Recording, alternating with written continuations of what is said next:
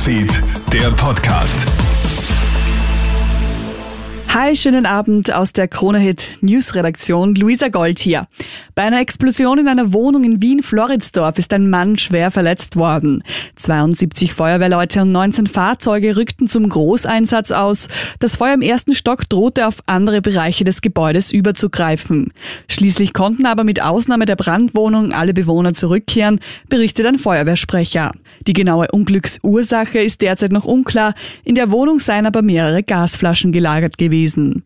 In Kiew in der Ukraine müssen weiterhin viele Menschen frieren.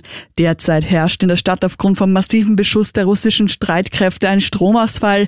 Wichtig sei erstmal die Versorgung der Krankenhäuser. Für diesen Winter werden noch rund 17.000 große Stromgeneratoren benötigt, so der ukrainische Ministerpräsident Denis Schmihal. Derzeit herrschen in der Ukraine Temperaturen um die 0 Grad. Steffen Hoffmann wird mit sofortiger Wirkung Geschäftsführer beim SK Rapids Wien. Das haben die Hütteldorfer jetzt via Aussendung bekannt gegeben. Der 42-jährige Ehrenkapitän werde künftig der Sprecher der Geschäftsführung sein und die Gesamtverantwortung für die strategische und sportliche Ausrichtung übernehmen. Und Kroatien sichert sich den dritten Platz bei der Fußball-WM in Katar.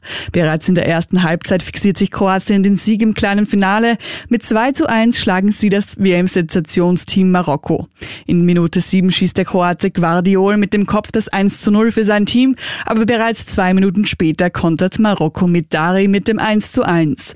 Und dann, kurz vor der Pause, schießen wieder die Kroaten, diesmal Orsic, das 2 zu 1 für Kroatien. Auch in der zweiten Halbzeit geht es spannend spannend mit vielen unerfüllten Chancen auf beiden Seiten. Das war's mit deinem News Update. Ich wünsche dir noch einen schönen Abend.